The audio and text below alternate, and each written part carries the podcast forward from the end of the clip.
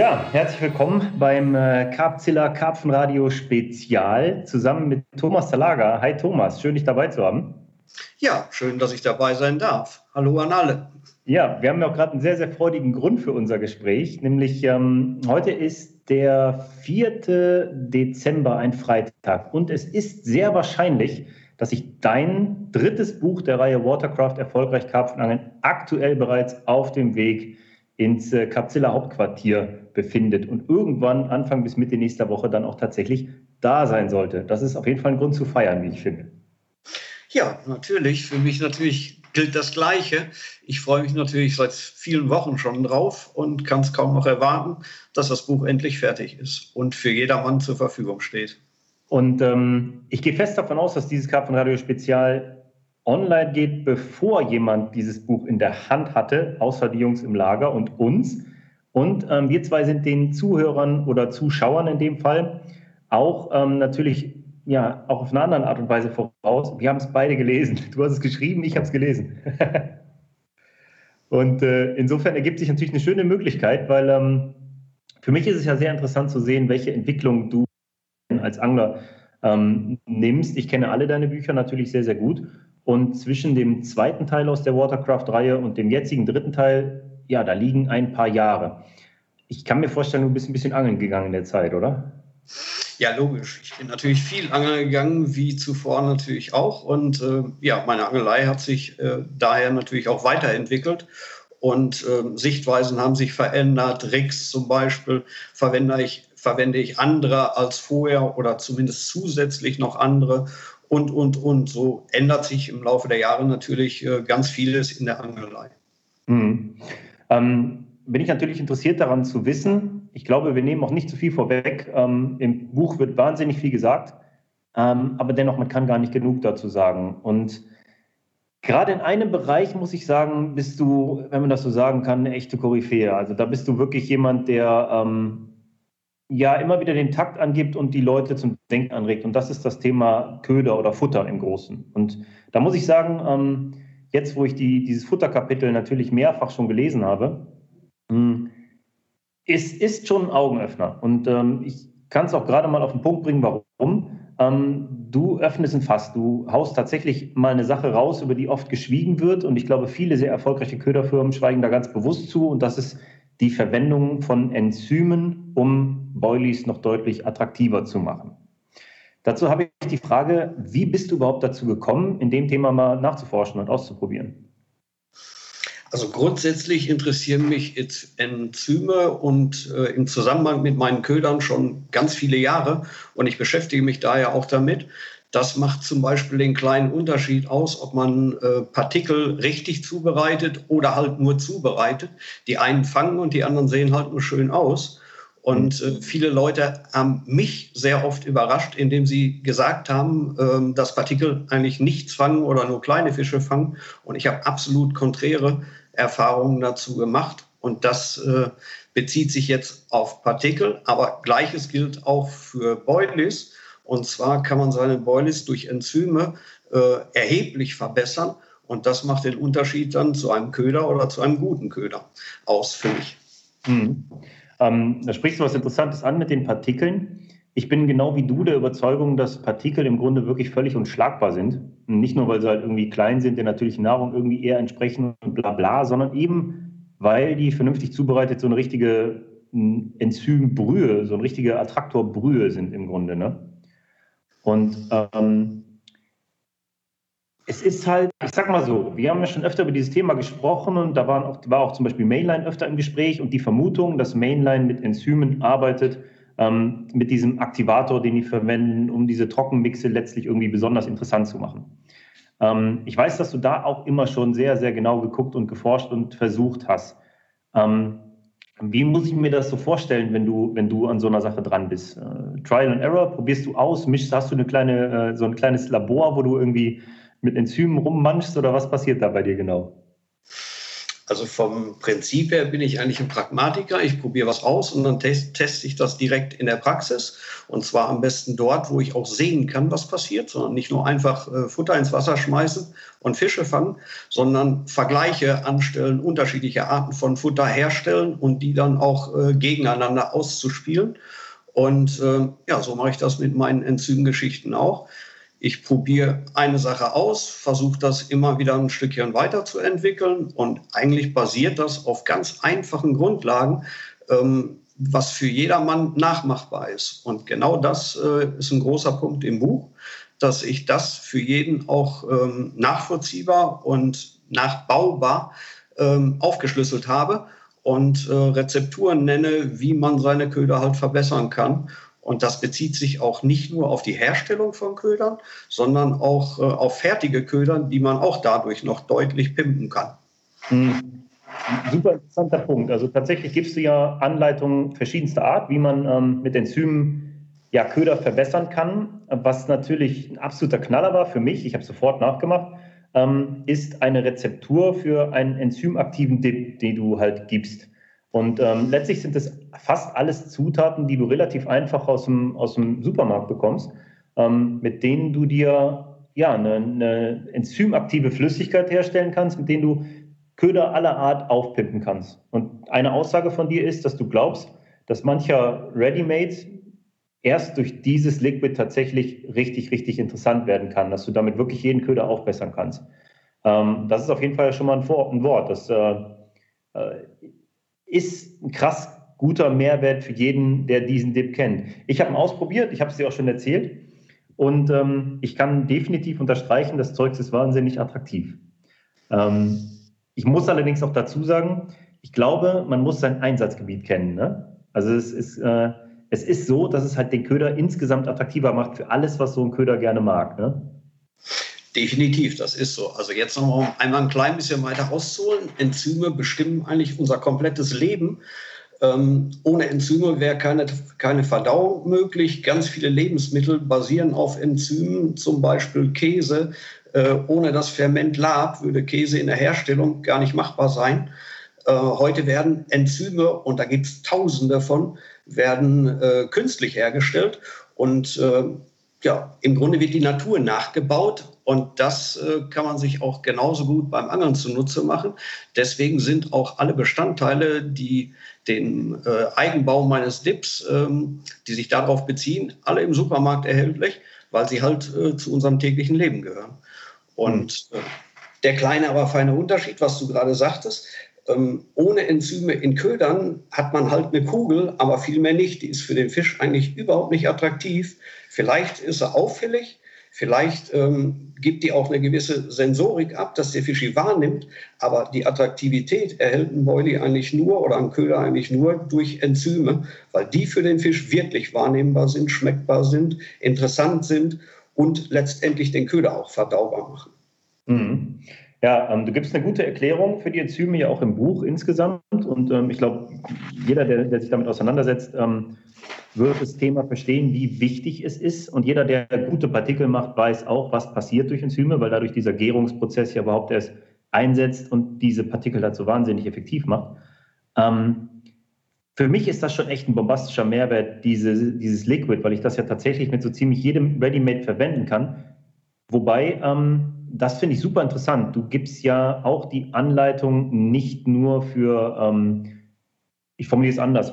Ähm, du sagst, man braucht unterschiedliches Enzymaktives für kohlenhydratbasierte Köder und Fischmehlköder. So dass zum Beispiel im Handel erhältliche Enzym, ähm, wie zum Beispiel das von Bait Service Straubing, das du auch beschreibst und das auch sehr gut bei dir wegkommt, ähm, zum Beispiel mit einem Kohlenhydratköder nicht so harmoniert wie mit einem Fischköder, nicht genau den Effekt erzielt, den es haben soll. Du gehst also schon sehr tief in die Materie ein und gibst da eine genaue Anleitung, ähm, ja, wie du eigentlich welchen Köder wie aufpimpen kannst.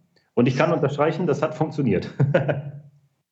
Also es ist exakt so, wie du das gerade sagst. Also jedes Enzym bewirkt nur was mit einem bestimmten anderen Bestandteil. Also äh, zum Beispiel muss man ein bestimmtes Enzym verwenden, wenn man Stärke aufspalten will. Und, äh, und logischerweise ist dann wieder der Unterschied bei Proteinen zu Aminosäuren. Wenn man das aufspalten will, muss man wieder ein anderes Enzym benutzen. Und deswegen äh, verwende ich auch unterschiedliche Dips für unterschiedliche Köder. Mhm. mhm. Jetzt werden wahrscheinlich gerade ein paar mit den Hufen scharren und sich denken, hey, jetzt blendet doch mal dieses Rezept ein. Machen wir nicht.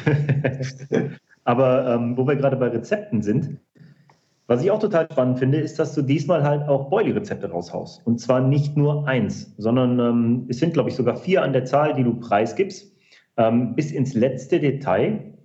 Ähm, die Frage, die mir da irgendwie auf der Lippe liegt, ist, wenn du dich für einen entscheidest, was favorisierst du? Würdest du sagen, du bist eher der Typ, der mit Kohlenhydratködern losgeht oder eher der Typ, der mit Fischmehlködern losgeht? Weil du beschreibst beides aber ähm, ich weiß, dass du im Buch auf jeden Fall die Kohlenhydratköder zuerst listest. Und, ähm, wovon machst du das abhängig, was du einsetzt und warum? Also grundsätzlich ist es absolut richtig. Ich bevorzuge eigentlich Kohlenhydratköder. Ähm, Habe ich mega Erfahrungen mitgemacht. Das ist sicherlich auch das, was äh, das Vertrauen bei mir persönlich am höchsten gesteigert hat oder am weitesten gesteigert hat. Ähm, Allerdings hängt das Ganze auch ein bisschen damit zusammen, dass ich viel äh, Gewässer befische, in dem es auch äh, eine ganze Menge Brassen und Beifänge gibt. Und äh, da sind fischmehllastige Köder zum Beispiel deutlich äh, negativer anzusehen, weil man damit halt die Beifänge auf den Platz zieht. Und wenn ich das möchte, dann mache ich das logischerweise, dann nutze ich das. Und wenn man ein dünn besetztes Gewässer zum Beispiel beangelt, macht das Sinn, dass man sich erstmal Attraktivität auf den Platz holt. Habe ich aber zum Beispiel ein ganz gut besetztes Gewässer oder ich angel in den Arean, wo ich genau weiß, dass sich dort die Karpfen aufhalten, dann würde ich das zum Beispiel nicht machen. Dann würde ich auf jeden Fall äh, Kohlenhydratköder bevorzugen und vielleicht auch ein bisschen mit der Attraktivität runtergehen, dass nicht zu viele Interessenten auf den Platz kommen. Hört mhm. sich eigentlich ein bisschen überheblich an, aber wenn man es ausprobiert, wird man merken, dass das schon Hand und Fuß hat. Ich verstehe das voll und ganz und ich finde das super interessant, dass du genau das gerade auch herausstellst, weil ich glaube, viele da draußen denken, ähm, sobald du einen 15 mm Boilie am Haar hast, dann hast du eine hohe Gefahr, einen Brassen zu fangen. Denken aber gar nicht so sehr danach, darüber nach, wie die Inhaltsstoffe das beeinflussen. Ne? Und ich habe diese Erfahrung auch gemacht, seit ich vor ein paar Jahren eigentlich sag mal umgeswitcht bin zu kleinen Boilies und Kohlenhydratködern, habe ich insgesamt effektiver auf Karpfen geangelt, habe aber viel, viel weniger Beifänge gehabt. Und ähm, parallel dazu haben Kumpels, die dann, ich sag mal, den klassischen 24 mm Fischmehlboilie verwendet haben oder mit Rinderleberextrakt und besonders attraktiv und tierische Komponenten, ähm, die haben natürlich auch viele große Brassen gefangen. Selbstverständlich sind das auch tolle Köder für Karpfen, ohne Frage. Aber aus der Perspektive, glaube ich, ähm, macht das absolut Sinn, was du da sagst, ja. Ja, da kann ich zum Beispiel genau über so eine Erfahrung berichten an einem bestimmten Gewässer. Dort gibt es ähm, nicht unbedingt mega viele Brassen, aber schon sehr große Brassen, die auch ein bisschen in das ähm, in ähnliches Nahrungsschema reinschwimmen, wo Karpfen sich aufhalten. Und wenn ich dort mit äh, fischmehllastigen Ködern gefüttert habe, Köder, 24, 26, 28 steinharte Murmeln, die auch sehr äh, versiegelt waren, habe ich Brassen ohne Ende auf dem Platz gehabt, teilweise so, dass ich das Angeln abgebrochen habe, weil ich keinen Karpfen mehr gefangen habe, habe dann äh, komplett pausiert, um die Brassen wieder loszuwerden und habe dann Neuanfang gestartet. Und im Grunde genommen ist immer wieder das Gleiche passiert. Erst als ich gewechselt habe auf Kohlenhydratköder, konnte ich einen Großteil der Brassen davon überzeugen, dass das nicht mehr so interessant ist. Hm. Aber dafür auch wieder eine ganze Menge Karpfen. Hm. Ja, interessant. Ich habe eine witzige Geschichte noch an der Stelle.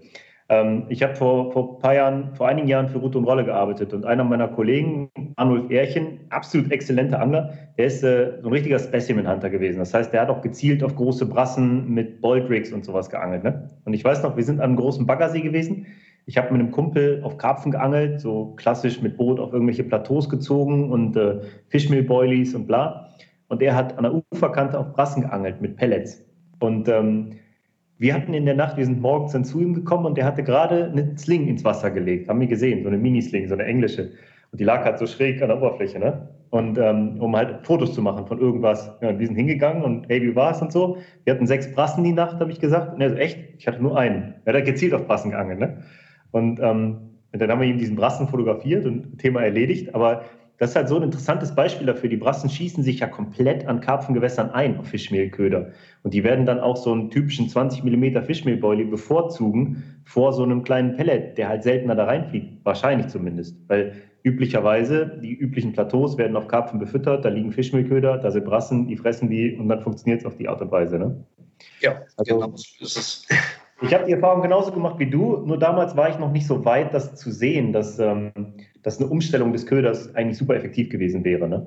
Da dachte ich auch noch, du kannst über Härte und Größe ähm, diese Beifänge ausschließen. Oft ist es aber tatsächlich eher über die Inhaltsstoffe. Ne?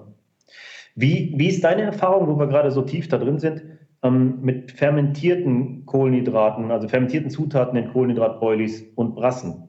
Weil ich habe von ein paar Leuten gehört, ähm, die sich auch mit der Köderproduktion beschäftigen, die sagen, dass diese fermentierten Komponenten bei den Brassen gar nicht gut ankommen.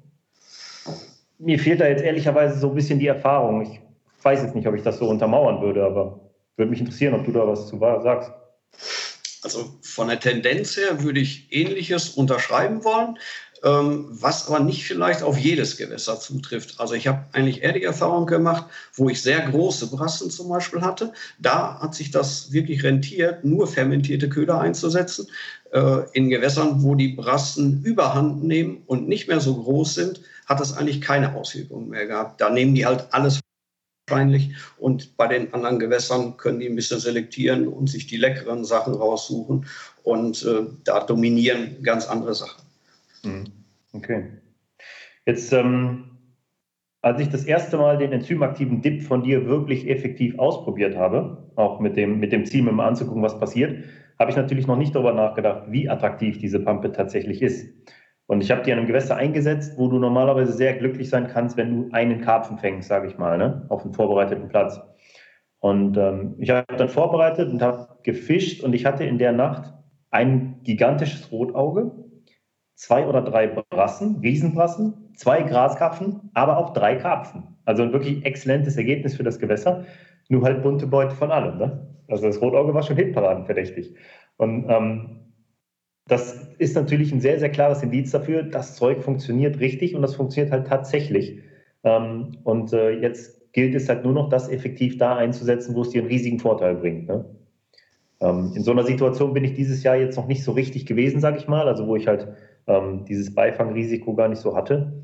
Aber ähm, eine Idee, die mir da auch so direkt aufploppte, ist, mit sowas musst du doch mal an so einen richtig hart beangelten Paylay fahren oder so. Da wirst du doch wahrscheinlich ein richtiges Ass im Ärmel haben, weil das ja oft Gewässer sind, die wenig äh, Beifische haben. Ne?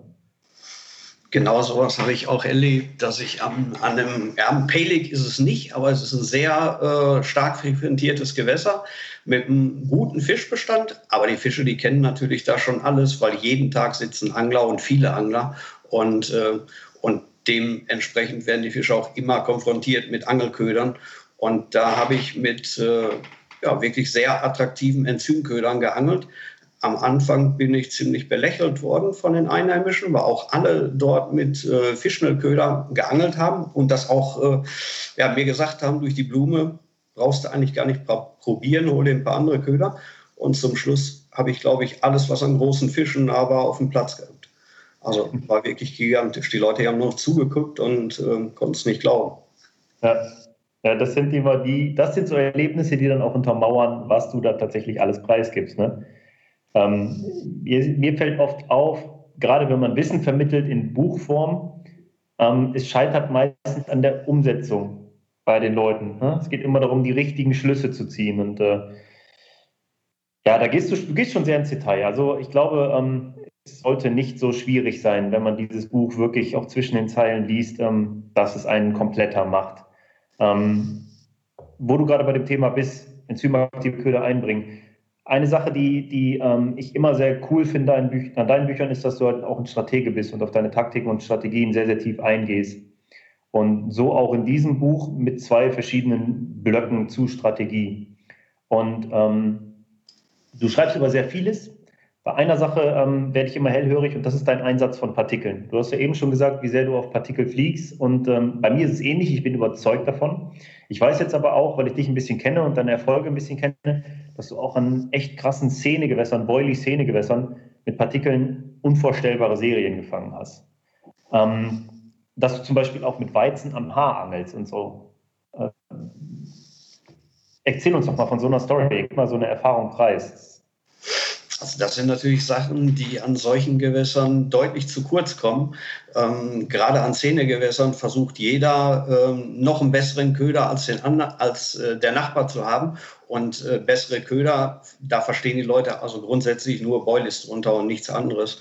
Und äh, ich habe, glaube ich, mein in einem der äh, vorangegangenen Bücher geschrieben, dass jemand nur aus äh, finanziellen Gründen an so einem Gewässer mit Partikeln geangelt hat, weil er kein Geld mehr hatte, um sich Boilies äh, zu kaufen und hat eine ordentliche Futterkampagne gemacht mit äh, ja, ganz schnieden äh, Mais und hat alles in Grund und Boden geangelt an dem Gewässer, weil es halt niemand gemacht hat. Und ein ähnliches Gewässer habe ich vor Jahren auch mal befischt.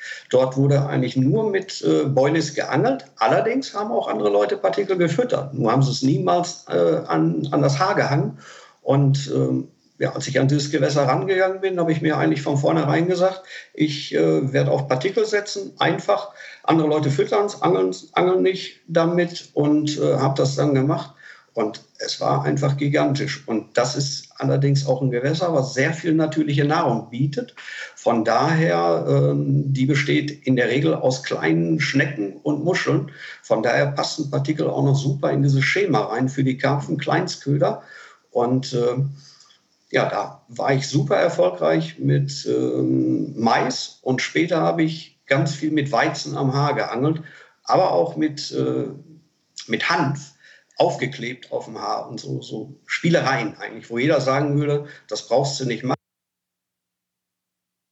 Und auch kaum Beifische gab. Also Biss war fast immer ein Karpfen oder eine große Schleie. Und äh, ja, von daher war das mega, mega erfolgreich. Mhm. Ja, es ist schon verrückt eigentlich, wenn man überlegt, ähm, für wie wenig Geld man mit Partikeln doch tatsächlich diese extrem enzymaktiven Köder bekommen kann. Ne? Wenn man sie denn zumindest vernünftig äh, zubereitet. Und ähm, was für ein effektiver Köder das letztlich auch ist. Ne? Also ähm, ich erlebe das oft, dass, äh, dass ich an einem Gewässer aufschlage, von dem bekannt ist, dass du sehr viel Zeit ins Füttern investieren musst, um überhaupt erstmal einen Platz zu aktivieren. Und mir ist schon öfter aufgefallen, dass die Leute mich dann anquatschen und sagen, hey, das ist krass, wie schnell du es geschafft hast, hier überhaupt auf, auf Aktion zu kommen. Und ich glaube 100 Prozent, das liegt am Einsatz von wirklich gut gemachten Partikeln. Weil wenn du die frühzeitig einbringst, weil gerade bei den ersten beiden initialen Fütterungen und auch nur bei einer einzigen Fütterung, ähm, du machst deinen Platz einfach so unvorstellbar attraktiv. Ne? Und da geht es halt wirklich nur noch darum, äh, dort auch dann ja, effektiv drauf zu angeln auf so einem Platz. Ja die Aromawolke, die Partikel verbreiten, die ist auch noch mal deutlich äh, stärker als das, was Boilies überhaupt machbar machen. Also grundsätzlich, wenn ich Boilies äh, mit Enzymen fertig mache, sind die super attraktiv. Aber wenn ich sie zusätzlich noch dippe mit, mit Enzymen dann geben die auch noch viel an das Wasser später ab. Und das lockt natürlich Fische aus größerer Entfernung. Und damit bin ich dann auch viel schneller am Fisch. Ganz klar. Vor allen Dingen in großen Gewässern spielt sowas eine bedeutende Rolle. Mhm. Da ähm, habe ich jetzt beim Stalken eine Beobachtung gemacht, die, ähm, die für und gegen Partikel. Und das ist, du musst mal gucken, also das kennst du garantiert, wenn du, wenn du eine Gruppe Fische ansprichst im Flachwasser und du wirfst denen, sagen wir mal, anderthalb Hände Weizen, Hanf, paar Mais, sowas in der Art hin, ähm, wie unvorstellbar lange die Fische mit dem bisschen beschäftigt werden können. Das ist natürlich ein absoluter Pluspunkt, weil du mit einer eigentlich geringen Menge die Fische sehr, sehr lange in deinem Areal beschäftigen und halten kannst. Auf der anderen Seite ähm, ist es dann beim Stalken für mich immer interessant gewesen, wie lange es da dauern kann, bis du einen Fisch hakst. Verglichen mit, wenn du, sagen wir mal, nur fünf gecrushte Boilies und einen größeren Hakenköder einbringst, kommst du viel schneller auf den Biss. Ähm, wobei ein Stalken kannst du natürlich nicht mit einer Situation vergleichen, wo du auf 100 Meter Distanz mit einem Boot deine Routen legst und 50 Fische ansprechen willst, statt einer kleinen Gruppe vor den Füßen. Aber ähm, das war echt eine interessante Beobachtung, finde ich. Hast du, hast du für sowas einen Trick? Verwendest du deine Partikel am Haar auf eine besondere Art und Weise? Lässt du die irgendwie noch hervorstechen oder ist das dann sozusagen Match the Hedge bei dir? Also wenn Fische nicht mega verangelt sind, dann würde ich immer noch einen Farbkontrast setzen, dass der Köder halt dann auffällig ist. Einen kleinen Mini-Pop-up oder ein künstliches Maiskorn oder so, dass halt der, die äh, Blickrichtung auf den Hakenköder direkt gelenkt wird und so kommt man deutlich schneller zum Fisch. Mhm. Gerade auf Partikelteppichen macht das auch viel, viel Sinn. Mhm. Jetzt ähm, haben wir, wir zwei haben tatsächlich einen der erfolgreichsten Audio-Coaching-Podcasts bisher bei Capsula Fluss aufgenommen zum Thema Farben. Ähm, insofern habe ich mich natürlich auch besonders auf das Farbkapitel gefreut in deinem Buch und das hast du diesmal sehr ausführlich gestaltet und es geht wahnsinnig tief.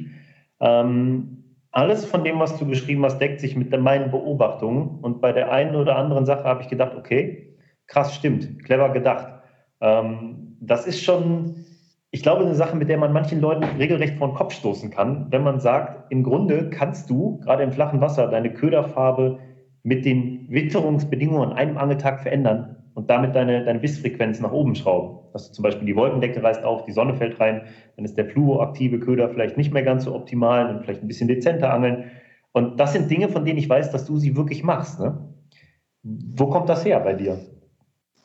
Ich denke, das Ganze ist wahrscheinlich ein bisschen begründet, dass ich ähm, ja vielleicht ein bisschen ungeduldiger Angler bin. Wenn ich ans Wasser gehe, ich will auch was fangen und ich möchte nicht äh, Tage und, und Stunden ja, blank sitzen und einfach vor mich hindösen, sondern ich möchte ja, attraktiv angeln und deswegen probiere ich aus. Und äh, ja, dementsprechend habe ich mir das eigentlich ganz oft schon zum Thema gemacht.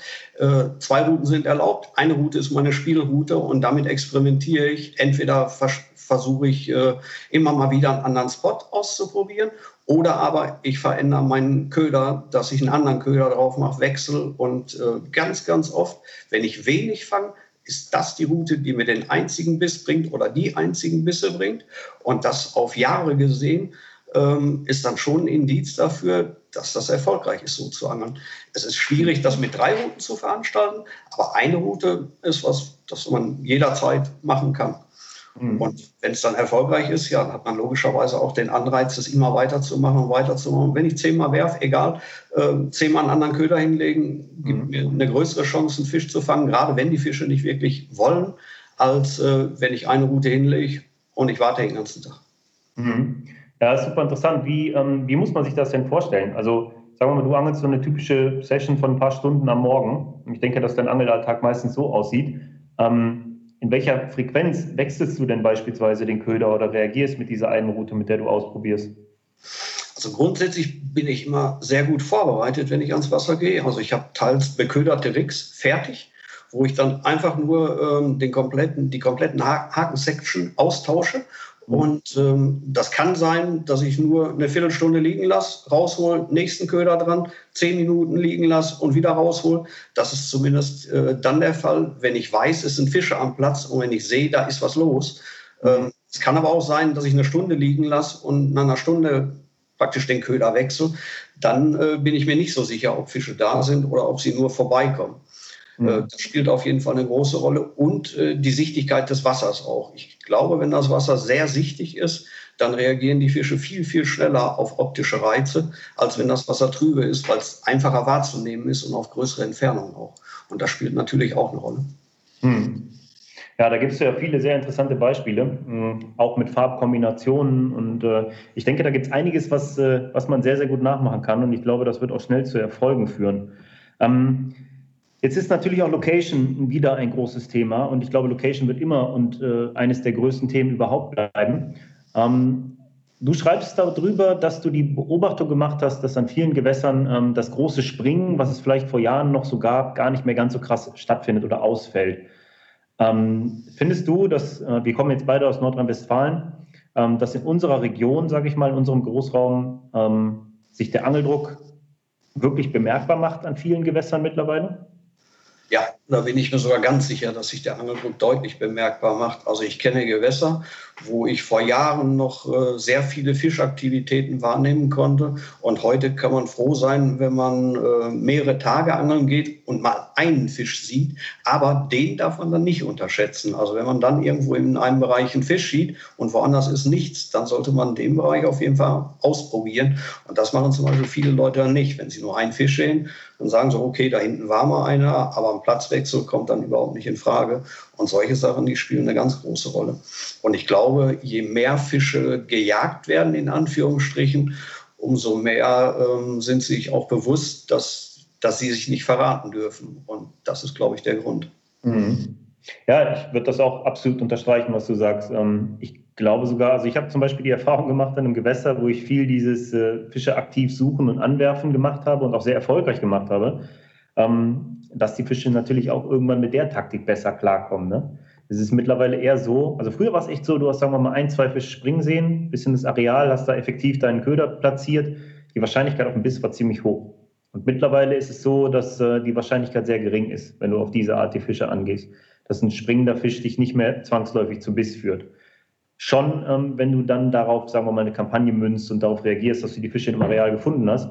Aber ähm, ich finde das auch, ich habe das an vielen Gewässern festgestellt, tatsächlich auch besonders stark an den Gewässern, die unter starkem Futterdruck stehen. Dass die Fische ähm, durch dieses über Jahre ähm, auf Futterplätzen beangelt werden, ganz andere Verhaltensweisen zeigen. Und das ist dir passiert. Also noch vor Jahren war es so, du hast einen Futterplatz angelegt und morgens, Morgengrauen, buckelt Fisch auf deinem Platz. Damit war klar, du kriegst definitiv einen Take. Da passiert hundertprozentig was, die Fische sind da, du wirst fangen. Ähm, und dass es dann zuletzt eher so war, dass äh, der sich zeigende Fisch absolut kein Indiz dafür war, dass du einen Biss bekommst, sondern eher, dass die Fische da sind und dich gerade richtig an der Nase rumführen und wahrscheinlich da unten fressen, aber du müsstest eigentlich dafür arbeiten, um den Take zu bekommen. Ne? Was dann viele wiederum nicht machen und dann hört man regelmäßig davon, ja, die Fische waren voll da, sind gesprungen, ich habe nichts gefangen. Ist mir auch passiert, muss ich sagen, definitiv.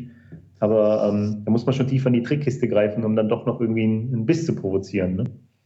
Genau, früher hat man einfach nur einen auffälligen Köder dran gemacht und schon ist direkt was passiert. Manchmal hat man nicht mal die Route auf den Bissanzeiger gelegt. Äh, und heute ist ganz, ganz oft das Gegenteil der Fall. Die Fische, die haben gelernt, mit äh, diesen auffälligen Sachen umzugehen und das auch ein bisschen mit Gefahr in Verbindung zu bringen. Und äh, dementsprechend kann dann wieder ein ganz unauffälliger Köder, was die Optik angeht, kann viel interessanter sein für den Fisch. Und dafür kann man besser dann die Sensorik ansprechen über über Dips und äh, Sachen, die nicht sichtbar sind. Die reizen den Fisch dann aber wiederum doch. Und dann kann man selber seine eigene Taktik ein bisschen umstellen und ist genauso erfolgreich, wie man es vorher war, nur in einer anderen, äh, anderen Richtung. Mhm. Ja, das ist eine Sache, die ich an dir immer bewundernswert finde, dass du über so viele Jahre Karpfen angelst. Es sind ja mittlerweile, was sind es, über 35 Jahre bei dir schon? Es sind eigentlich schon fast 40 oder so. Ja. Irgendwie 38, 39, also schon, schon eine Menge. Wenn es irgendwann 40 sind, dann schreibe ich auch 40, aber ich muss mir ja nicht älter vorkommen, als ich bin. okay. Ähm, ja, es ist auf jeden Fall interessant, dass du immer ja, dich so beweglich gehalten hast. Ne? Also ich sehe das bei so vielen Leuten und auch bei mir, man merkt das ja immer wieder, man schleicht, es schleicht sich ja immer wieder ein, diese Komfortzone. Ne? Und ähm, letztlich muss ich mich auch mal wieder aufs Neue aufraffen, da rauszugehen. Und das führt dann wieder zu besseren Ergebnissen und das motiviert dann auch wieder. Aber ähm, ich glaube, viele sind echt in so einer Spirale, wo sie sich kaum mehr so richtig rausbewegen. Und äh, gerade da bist du echt äh, ja, Vorbild, weil du dich echt sehr, sehr beweglich hältst.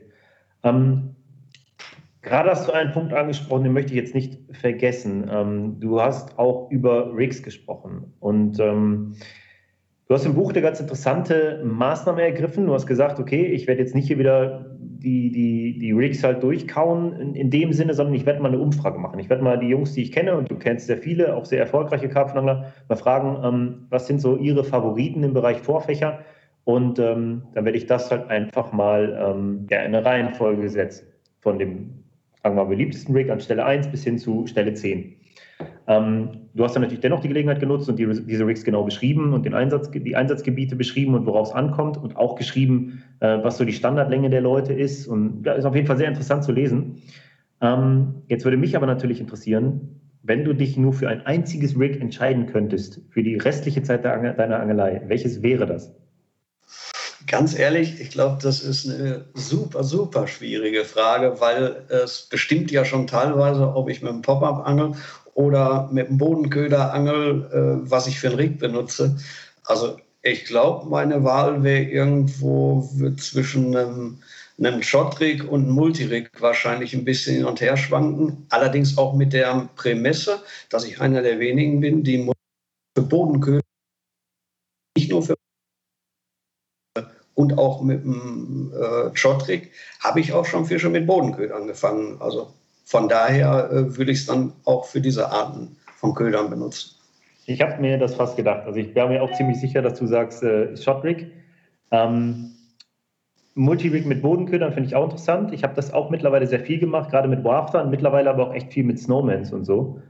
Ähm, ich habe da jetzt so eine Methode für mich gefunden, wie ich einfach, ich sag mal, so eine Kombination aus so einem Slip D und einem Multirig mache. Das heißt, du hast ein sehr ein steifes Stück Fluorcarbon oder äh, ummanteltes Geflecht und eine sehr kurze, weiche Schlaufe sozusagen.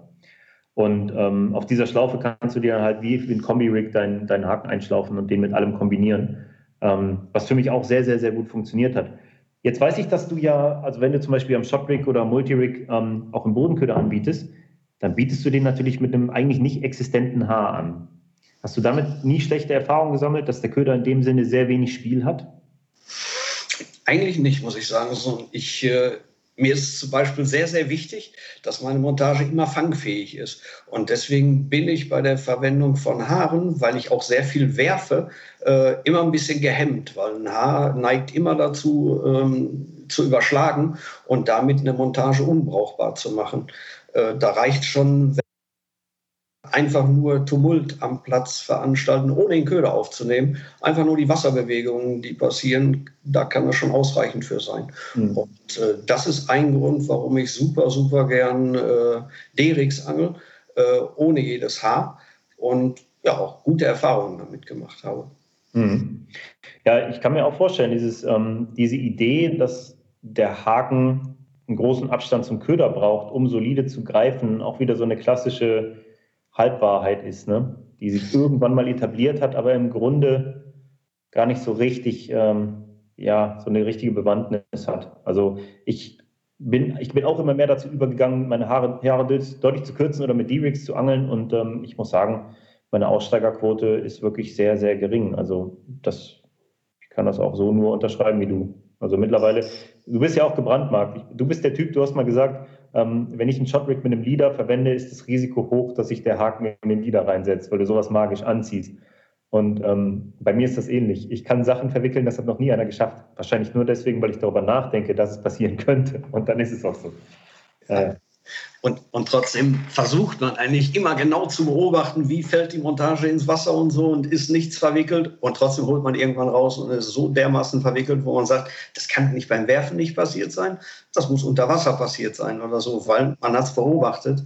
Aber nochmal, um da auf das eine Thema mit dem Haar zurückzukommen, äh, wenn ich dem Köder mehr Beweglichkeit verleihen will, dann benutze ich einfach so einen Mikro-Ringwirbel, äh, weil dadurch hat der Köder ein klein bisschen mehr Abstand, kann sich deutlich besser bewegen und der Haken hat dann etwas besseren Spielraum zum Haken. Also gerade großen Ködern macht das echt. Und mhm. das ist auch für mich äh, am Multirig mittlerweile oh, zu, zu 90 Prozent, würde ich sagen, existent, dass ich einen Mini-Ringwebel benutze anstatt des, des Rigrings. Mhm. Ja, das mache ich tatsächlich auch ganz gerne und ziehe den Köder dann immer so bis, sagen wir mal, auf dieses erste Öhr vom Wirbel auf. Ähm, dann hast du halt immer noch einen soliden Abstand und ähm, ja, ist einfach bequem auch irgendwie, finde ich. Ja, funktioniert gut. Welches, welches war nochmal das erst an erster Stelle? Das Spinner Rig war an erster Stelle, ne? Genau, also ein Rig, womit ich niemals gerechnet hätte. Also ich hatte diese Umfrage gemacht und währenddessen äh, ich die ersten Ergebnisse reinbekommen habe, habe ich gesagt, unglaublich, was da für ein Ergebnis bei rauskommt. Und es sind äh, Montagen, aus meiner Sicht äh, im ganz vorderen Bereich, die bei mir nicht ganz vorne rangieren und eher im Mittelfeld oder im, im hinteren Bereich rangieren. Aber umso interessanter war das Ganze auch für mich selber. Und äh, wenn viele Leute eine Montage benutzen, wo mein Vertrauen nicht so riesig drin ist, ja, das, das öffnet mir natürlich auch ein bisschen äh, den Blick aus dem Tunnel heraus, den ich selber auch entwickle. Und von daher finde ich schon echt interessant. Äh, ja, und auch ich gucke gerne über den Tellerrand. Also nicht alle Leute äh, müssen zu mir gucken. Ich gucke genauso gut gerne auch in die andere Richtung und nehme da auch gerne was mit. Was andere Leute erfolgreich einsetzen, kann nicht so falsch sein. Ne? Mhm. Ja, klar. Gerade dieses Spinner-Rig wird ja mittlerweile auch gerade von vielen namhaften englischen Anglern ausschließlich verwendet. Die verwenden das ja für alles mittlerweile, ob Snowman, ob Bodenköder, ob Wafter, ob Pop-Up. Es ist halt immer ein Spinner-Rig. Fakt ist, ähnlich wie beim Multi-Rig, es ist halt relativ bequem und äh, wenn es einmal hergestellt ist, wechselst du halt nur noch einen Haken. Und ich glaube, ähm, das ist schon eine Sache, die dafür spricht. Wobei ich nach wie vor eher so der Multi-Rig-Fan bin, weil ich meinen Knoten mehr vertraue als diesen Wirbel da vorne, gerade wenn es um große Fische und heikle Situationen geht und so. Ne? Definitiv. Also das sehe ich ganz genauso. Ich mag halt eigentlich schlichte Montagen, wo nicht so viel Klimbim dran ist, die auch einfach einsetzbar sind und einfach äh, herstellbar sind. Mhm. Jetzt habe ich eine Beobachtung gemacht, die, ähm, die ich super spannend fand. Das war auch beim Stalking. Ähm, da habe ich wirklich vor meinen Füßen auf Sicht auch auf wirklich große Fische bis über 20 Kilo geangelt. Und ähm, ich habe mit sehr, sehr kurzen, geflochtenen Vorfächern gefischt, ne? anfangs. Und ich weiß, als ich mit der Karpfenangelei angefangen habe, da, da gab es halt eigentlich nichts anderes als geflochtene Vorfächer. Da hast du dir ein geflochtenes Vorfach gebunden, da hast du eine LED-Tippmontage dran gemacht. Ähm, gut, anfangs waren es diese schwarzen Anti-Tängelröhrchen, die festen, aber irgendwann war es dann auch mal anders. Und das wurde dann halt ausgeworfen in der Hoffnung, dass es nicht verwickelt. Und da gab es halt diese, dieses Ideal, das auch die Holländer lange hatten, ähm, ganz natürliche Bewegung des Köders, der Fisch ähm, schöpft keinen Verdacht und hakt sich dann solide. Denkste. Also darüber bin ich längst hinweg. Ich wollte es nur trotzdem noch beim Stalken testen und es war zum Haare raufen, wie unvorstellbar uneffektiv es war, selbst mit den schärfsten möglichen Haken. Wie einfach ein Fisch Köder aufnehmen und wieder ausblasen konnte, ohne sich zu haken. Und wie willkürlich es eigentlich war, so einen Karpfen zu haken. Letztlich, ähm, die Erkenntnis, die ich daraus gewonnen habe, ist, von einer, von einer Köderaufnahme in Run ähm, Quote waren semisteife und steife Vorfächer auf jeden Fall deutlich überlegen, ganz, ganz deutlich überlegen, geflochtenen Vorfächern. In dieser expliziten Situation. Wie ist deine Meinung dazu? Also ich habe exakt ähnliche Erfahrungen oder identische Erfahrungen schon ganz, ganz früher in meiner Anfangszeit am Kanal gemacht. Äh, so wie du sagtest, spezielle Karpfenvorfächer waren damals Darkgrund-Vorfächer und äh, die wurden mit einem äh, 1 Pfund Haar kombiniert, also mit hauchdünnen Haaren, weil der Köder halt äh, wie frei liegen sollte, was äh, heutzutage ja ganz, ganz vielen äh, erfolgreichen Rigs eigentlich widerspricht. Und äh, schon damals habe ich mit meinem Angelpartner damals eine Route immer mit Monovorfach gefischt. Monovorfach und kein Haar dran, sondern direkt am Öhr den Köder dran gehabt oder halt mit einem Monohaar. Mhm. Und äh, das ist ja im Grunde auch kein Haar, es ist ja eigentlich nur eine Verlängerung. Mehr ist das nicht, ist alles steif. Und die Route war oft die erfolgreichste Route überhaupt. Also die meisten Fische haben wir mit, mit diesen Montagen gefangen und mit den Darkhorn-Vorfächern ja, vielleicht 30 Prozent der Fische, würde ich sagen. Wir haben oft mit zwei Routen geangelt, eine so, eine so. Und äh, ja, deutlicher Ausschlag in die Richtung des äh, Stiffrigs eigentlich. Mhm. Vielleicht nicht so übertrieben steif, weil es waren 30er bis äh, 35er Monovorfächer. Mhm. Ja, eigentlich lange Vorfächer, 40 Zentimeter. Lange Vorfächer. Mhm. Sehr lange. Ja. ja, da bist du eh Fan von, von sehr langen Montagen. Also was heißt sehr lang, aber ich sag mal im Verhältnis zu dem Standard so, ähm, bist du schon deutlich über 20 Zentimeter bei den Vorfächern, ne?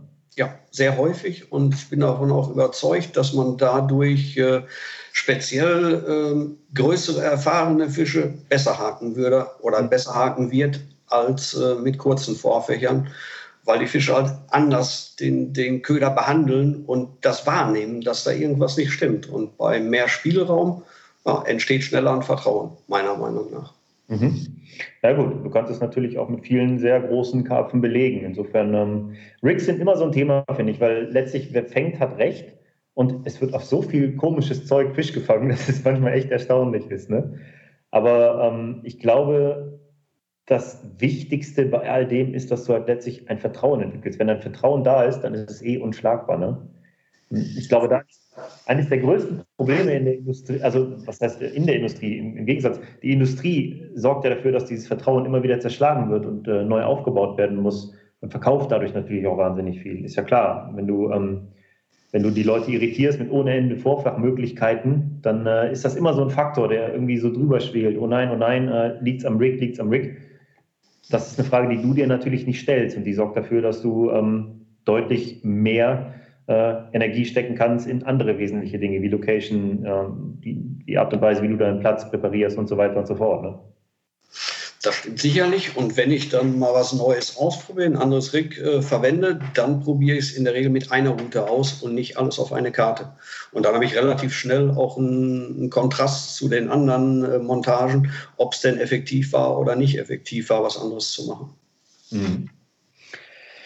Ähm, jetzt hast du natürlich auch einige Gäste im Buch, äh, sehr, sehr interessante Leute darunter. Ähm, wir werden sie jetzt hier nicht alle aufzählen, die sind in den News und Beiträgen zum Buch ähm, entsprechend erwähnt. Einen möchte ich hier gerne nennen, äh, ein Thema, und das ist der Jan Pirzkal von Eurocarp, der über seine Angelei in Kroatien berichtet.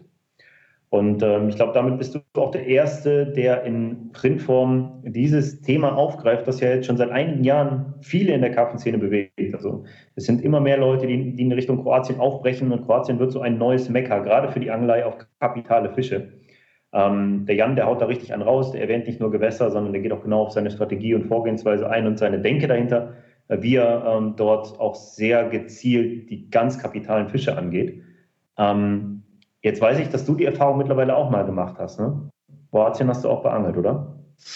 Ja, das habe ich. Also ich habe vor zwei Jahren das erste Mal überhaupt in dieser Region geangelt und äh, das war eine Erfahrung, boah, da habe ich heute noch ein breites Grinsen im Gesicht. Also es war super erfolgreich, sehr, sehr schön, äh, gastfreundlich, also alles, was man sich eigentlich vorstellen kann. Mega Fische, ja, was will man als Angler mehr? Tolles Wetter und äh, ja, und Jan kenne ich seit vielen Jahren und ich weiß, dass äh, er sehr erfolgreich in Kroatien fischt. Und äh, ja, und was, was Jan da preisgibt, habe ich eigentlich gar nicht mit gerechnet. Also ich, ihr dürft alle super drauf gespannt sein. Ähm, er sagt schon weit mehr, als äh, die meisten Leute überhaupt wissen, sage ich mal einfach so platt. Und äh, ja, ich kann nur sagen, ich habe Kroatien auch ausprobiert und äh, ist eine super Erfahrung, würde ich ähm, ja, auf jeden Fall gerne wieder machen. Gigantische Fische und äh, in Kroatien ist man, hat man als Angler eine ganz andere, äh, eine ganz andere Lobby als bei uns. Dort ist Angeln ähm, ja, ein richtiger Sport und, äh, ja, und dementsprechend in der Gesellschaft relativ hoch angesehen, was bei uns ja nicht der Fall ist. Hm. Ja, interessant. Gerade, gerade der Punkt mit der Lobby ist definitiv spannend. Ja, ist ein guter Beitrag. Ähm, ist, ist wirklich, wie viel ist in deinem Buch, eine echte Anleitung ähm, zum Fangen eines kapitalen Fisches dort? Also ähm, nicht nur deine Erzählung, auch das hat mir mal Bock gemacht, weil ich habe die Erfahrung in Kroatien bisher noch nicht gesammelt. Und ja, ich glaube, das ist eine neue Herausforderung. Also das war einer der Beiträge, die ich erwähnenswert finde. Die sind alle gut, definitiv. Äh, noch einen, den ich ganz spannend finde, ist der von Jeroen Albers, von der Carp Specialist zur, zu Rigs für kommerzielle Gewässer ähm, wo wir wieder beim Thema Rigs sind und bei dem Thema Vertrauen und Unsicherheit.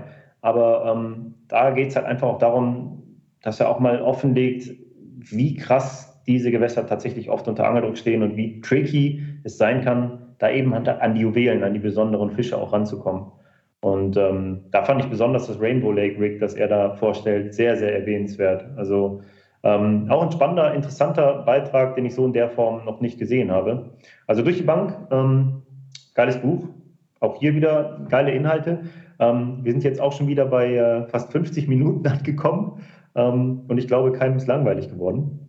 Insofern, ähm, wenn du nicht noch unbedingt irgendwas loswerden möchtest, kann ich dir an der Stelle nur ganz herzlich dafür danken.